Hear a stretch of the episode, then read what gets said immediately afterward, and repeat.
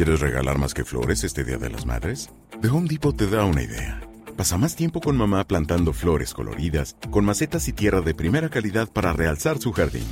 Así sentirá que es su día todos los días.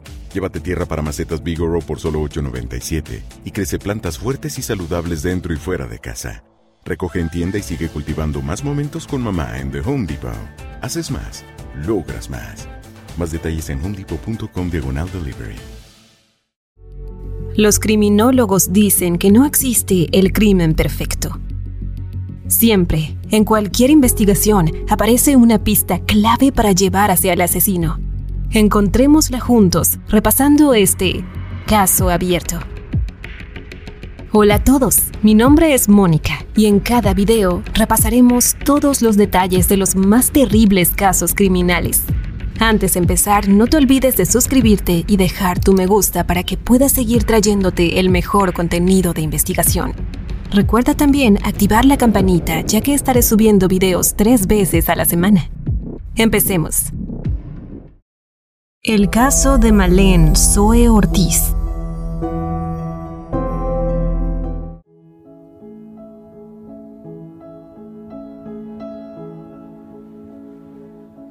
Malén Zoe Ortiz Rodríguez nació en 1999 en la ciudad de Mendoza, Argentina, donde pasó los primeros años de su vida. Pero la crisis económica de 2001 en ese país hizo que sus padres, Alejandro Ortiz y Natalia Rodríguez, tomaran la decisión de emigrar.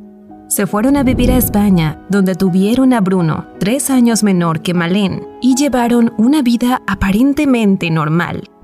Sin embargo, Alejandro y Natalia tuvieron conflictos bastante intensos y finalmente se divorciaron. Los hijos quedaron a cargo de la madre, pero luego un tribunal le otorgó la custodia al padre tras un juicio que duró tres años. Según relató Malén a sus amigos, ella tenía 13 años cuando su madre los echó de la casa a ella y a Bruno. Fue entonces cuando ambos se fueron a vivir con Alejandro en Cala Viñez, Calviá, Mollarca. Su rutina familiar incluía desayunar a toda prisa, subir al auto de Alejandro para que los dejara en la parada del autobús del colegio e ir cada uno a sus clases y actividades del día en el Instituto de Santa Ponza. Eso fue exactamente lo que hicieron el 2 de diciembre de 2013. Malén, quien para el momento tenía 15 años, salió alrededor de las 3 de la tarde del instituto y unos minutos más tarde, el autobús escolar la dejó en una parada cercana a su domicilio. Ella pensaba llegar a su casa, pero se dio cuenta de que no tenía las llaves para entrar. Su padre estaba trabajando y su hermano no había vuelto del colegio. Optó por llamar a su novio Daniel para comentarle la situación y él la invitó a comer con su familia en Son Ferrer. Ella aceptó gustosa la invitación y llamó a la oficina de su papá para informarle dónde estaría durante la tarde, pero Alejandro estaba ocupado y no pudo atender la llamada, por lo cual Malén le contó a la secretaria que iría a almorzar con su novio y le pidió que le informara a su papá. Pero Malén nunca llegó a la casa de Daniel. Su rastro se perdió la tarde de aquel 2 de diciembre y, desde ese momento, comenzó un auténtico calvario para su familia. Formuló la denuncia de la desaparición ante la policía, pero los investigadores pensaron que la jovencita se había fugado voluntariamente. Visto en perspectiva, Carecía de lógica creer que alguien que tenía intención de fugarse haría una cita con su novio y llamaría a su padre para informarle. Pero la policía insistió en esa teoría, cuyo seguimiento causó una importante pérdida de tiempo en la búsqueda de indicios más valiosos, como quedaría demostrado con el paso de los días. Alejandro pidió a la comunidad que lo ayudara a buscar a su hija, Habló con todos los medios de comunicación dispuestos a escucharlo. Llenó la ciudad con carteles con la foto de Malén y sus datos para que cualquier persona que tuviera información la aportara de inmediato. Relató que inicialmente pensó que a Malén se la llevó Natalia, su ex esposa, y admitió que la relación entre ambos era pésima. Sin embargo, haciendo caso a las teorías policiales sobre la fuga voluntaria, le hizo una llamada pública a su hija pidiéndole que volviera a casa. Una decisión sorprendente se produjo el 6 de diciembre, cuando las autoridades ordenaron la suspensión temporal del operativo de búsqueda. Como si eso fuera poco, la delegada del gobierno en las Islas Baleares, Teresa Palmer, también se atrevió a afirmar que había una posibilidad alta de que Malén quisiera escapar. ¿En qué se basaban las autoridades para tomar esa posición tan carente de compasión con una adolescente desaparecida y con su familia? Tanto la policía como la representante del gobierno se hicieron eco de informaciones divulgadas en algunos medios acerca del temperamento supuestamente violento de Alejandro y de las denuncias de Natalia por maltrato físico y psicológico contra ella y sus hijos. Sin embargo, eso no justificaba que dejaran de buscar a una jovencita de 15 años que podía estar en peligro. Por otra parte, allegados a Alejandro argumentaban que era un padre estricto, pero que amaba a sus hijos y que había hecho mucho para ayudar a Malén, por lo cual no pensaban que ella se hubiese escapado. El padre de la adolescente admitió en diversas entrevistas que fue estricto con ella. Detalló que cuando llegó a su casa a los 13 años pesaba 70 kilos y tenía la autoestima por el suelo, su expediente académico tampoco era especialmente alentador, pues reprobó siete asignaturas. De hecho, la jefa de estudio le dijo que lo mejor era que perdiera el año y lo retomara desde cero, pero Alejandro se negó rotundamente y dijo que no permitiría que su hija se rindiera y se sintiera una perdedora. Le puso siete profesores particulares, uno por cada asignatura que tenía suspendida, y finalmente las aprobó todas. Igualmente, para producir los cambios físicos deseados en la vida de Malén, la inscribió en un gimnasio de Santa Ponza y le contrató un entrenador personal. Bajó 15 kilos y se quedó en 55 kilos. Malén también tenía programada una cita con un psicólogo, pero desapareció un día antes. Alejandro afirmó que a ella le ilusionaba recibir esa ayuda psicológica y que no lo hizo antes porque la madre no lo había permitido. En esa oportunidad, también dijo que su ex esposa echó de su casa a sus hijos, no los vio más durante 700 días y por esa razón, Malén no quería volver a verla. También dijo que su hija tenía intención de emanciparse e irse a vivir sola cuando cumpliera los 18 años y que él le ofreció una casa de su propiedad en Santa Ponza para cuando llegara ese momento la policía local, la Guardia Civil y los otros organismos operativos que habían abandonado la búsqueda la retomaron el 9 de diciembre debido a la publicación en medios informativos argentinos digitales acerca del hallazgo de un video que mostraba a Malén andando en su patineta verde cerca de Son Ferrer, la zona donde residía su novio Daniel con su familia. En ese video, captado por una cámara de seguridad a las 15 y 45 del día de la desaparición, echaba por tierra la descabellada teoría de que la adolescente huyó por su propia voluntad. Esa prueba sustentaba la teoría de la desaparición forzada y dejaba muy mal parados a quienes desestimaron esa idea y perdieron valioso tiempo durante las primeras horas de la desaparición. Presionados también por la opinión pública, los despliegues policiales adquirieron dimensiones sorprendentes. Luego de la inercia inicial, la Policía Judicial de Palma y de Calviá efectuaron el registro de una finca semiabandonada situada junto al paseo peatonal o vivero, donde la cámara de seguridad captó la imagen de Malén. Los agentes presentaron el lugar y realizaron una inspección ocular, acompañada de un reportaje fotográfico que se prolongó durante varias horas.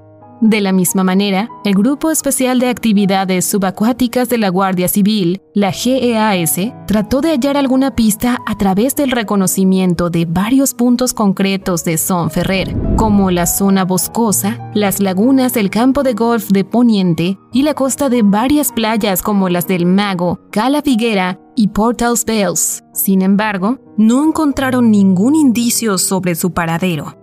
El giro de las autoridades fue tan notorio que Palmer, la delegada del gobierno, recibió en la delegación a Alejandro y al cónsul de Argentina e intentó tranquilizarlos al asegurar que la investigación seguía abierta, que en ningún momento se había dejado y que evaluaban distintas posibilidades.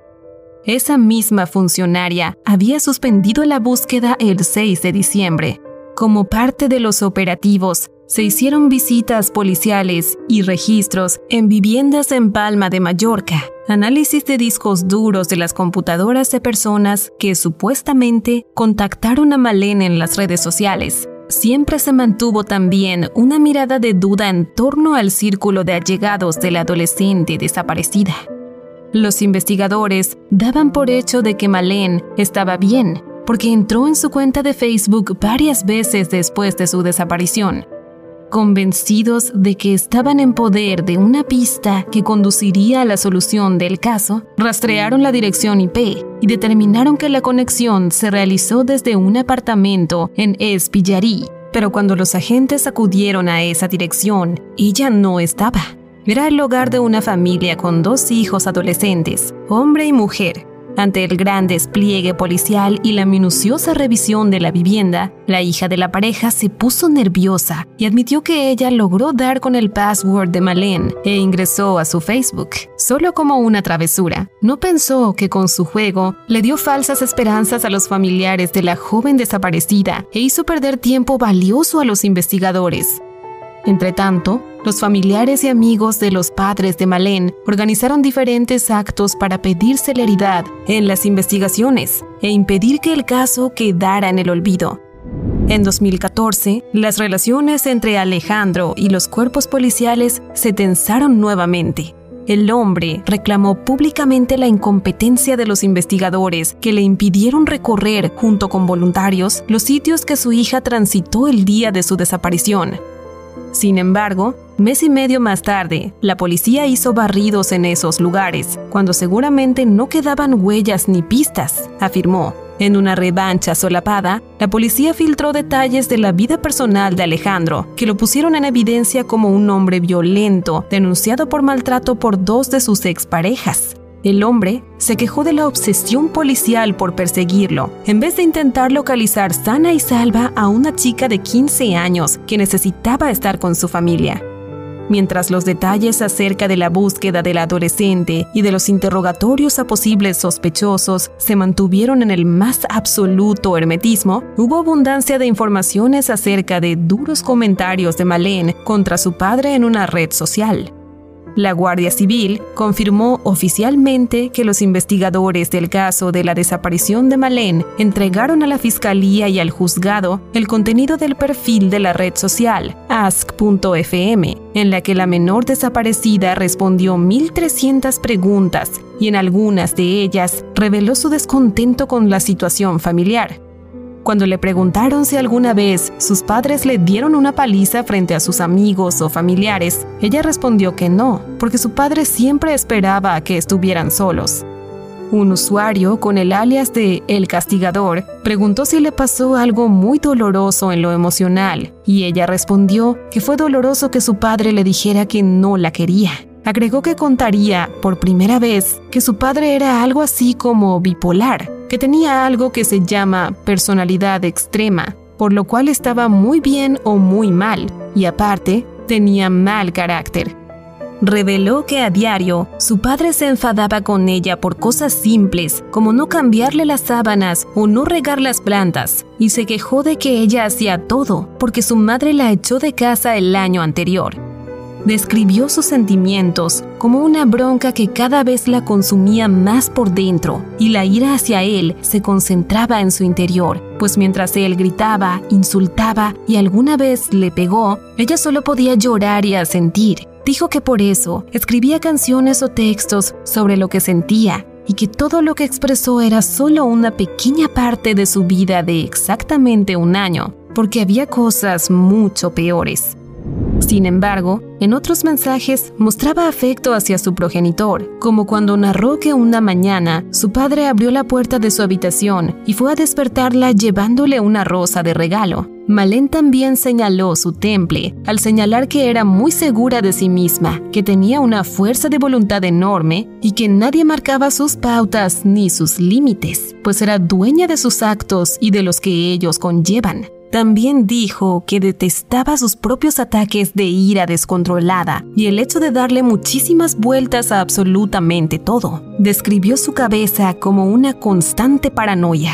Acerca de su madre, la jovencita relató que a los seis años le compró un libro y dijo que pensaba que esa fue una de las pocas cosas buenas que hizo por ella. Fuentes próximas a la investigación confirmaron la veracidad del material analizado, pero lamentaron que alguien suministrara a los medios de comunicación las conversaciones de Malén que se encontraban bajo secreto de sumario. Mientras los medios se dedicaron a la chismografía y la policía siguió con el hermetismo acerca de la investigación de la desaparición, Alejandro llegó incluso a entrar en Sombañá, el supermercado de la droga en Palma, un territorio donde cualquiera que no viva allí o que no tenga determinadas relaciones no es bienvenido. Para poder ingresar a esa zona contactó al Ico, hijo de la Paca, la narcotraficante más conocida de la isla. Eso también le valió críticas, pero sus allegados dijeron que eso es lo que cualquier buen padre haría, conversar con el diablo si fuera preciso, para encontrar a su hija. Al cumplirse seis años de la desaparición, la causa fue archivada cautelarmente, lo que representó un duro golpe para los familiares. Sin embargo, eso les permitía tener acceso al expediente y poder investigar por sí mismos cualquier rastro que consideraran importante. En ese momento, la madre de Marlene se pronunció respecto a la medida durante un acto en el cual pidió no dejar en el olvido el caso de su hija. Siguió pasando el tiempo y todos los esfuerzos de Alejandro condujeron a callejones sin salida. El hombre llegó a pedir un préstamo en el banco para ofrecer una recompensa de 80 mil dólares a quien ofreciera información que llevara de vuelta a casa a Malén, pero no hubo ningún dato trascendente. Lo mismo ocurrió con los rastreos de la policía, la guardia y los otros organismos que se involucraron en la búsqueda de Malén. Nunca presentaron a un sospechoso de la desaparición y ninguna de las supuestas pistas seguidas por los investigadores arrojó detalles de relevancia para dar con el paradero de la adolescente. En 2022, tras nueve años de su desaparición, Malén tendría 24 años. Natalia, su madre, recordó que a las 15 horas y 51 minutos, el 2 de diciembre de 2013, su hija fue vista por última vez, según quedó registrado en dos cámaras de seguridad que fueron claves en la investigación. Una de ellas estaba instalada en un vivero de Calviá, en Mallorca, a los ocho años de su desaparición, según la información que Natalia ha podido recabar, lo que presumiblemente ocurrió es que Malén se pasó de la parada, por lo cual se bajó del autobús en la rotonda de los piratas, para continuar en su patinete verde flúor hasta Son Ferrer, donde vivía su novio, pero nunca llegó a encontrarse con él. Ese detalle resultó muy importante porque el hecho de que Malén alteró sus planes de manera accidental llevó a los investigadores a descartar que su desaparición fuera algo planificado por alguien. En ese sentido, han sostenido que su encuentro con quien la secuestró fue absolutamente casual los agentes, que durante años han estado trabajando en el caso, consideraron que Malén se encontró de manera inesperada con alguien que ya conocía o que le inspiró suficiente confianza para subirse a un automóvil con él o ella. Sea lo que sea, lo que sucedió aquella tarde pasó entre esa cámara del vivero que sí grabó a Malén a las 15 y 51 horas y la siguiente cámara, instalada en una gasolinera cercana, que no recogió su imagen. En ese breve lapso de espacio y tiempo, alguien se llevó a Malén, seguramente a bordo de un vehículo. La adolescente desapareció en un tramo de 500 metros. Bruno, su hermano, que casualmente iba en sentido contrario aquel día, pasó por la misma cámara que grabó a Malena a las 16 y 09 horas, es decir, 18 minutos después. Él volvía del punto al que se dirigía ella, pero no se cruzaron. En ese sitio y en ese lapso de apenas 18 minutos está la clave de lo que le pasó a Malén. A partir de ahí, solo ha quedado el misterio y el dolor, porque la isla se tragó, literalmente, a un adolescente de 15 años. La Policía Judicial, miembros del Grupo Especial de Actividades Subacuáticas, helicópteros, perros de la unidad sinológica y cientos de agentes de diferentes unidades de la Guardia Civil han participado en la investigación. Una decena de sospechosos han estado en el punto de mira. La Guardia Civil ha investigado en profundidad todo el entorno de la chica desaparecida. Ha colocado en el centro de sus pesquisas a su novio, a sus amigos, a su familia, pero nada ha llevado a dar con el paradero de Malén. Es una investigación que sigue abierta, policialmente, con un sumario que aglutina ya 30.000 folios.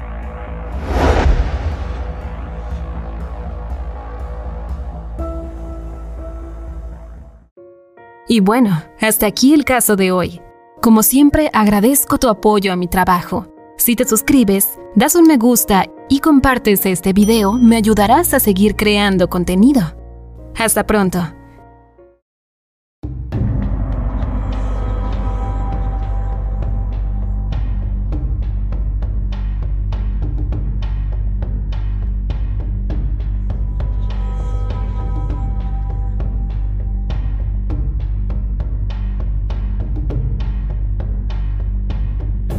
¿Quieres regalar más que flores este Día de las Madres?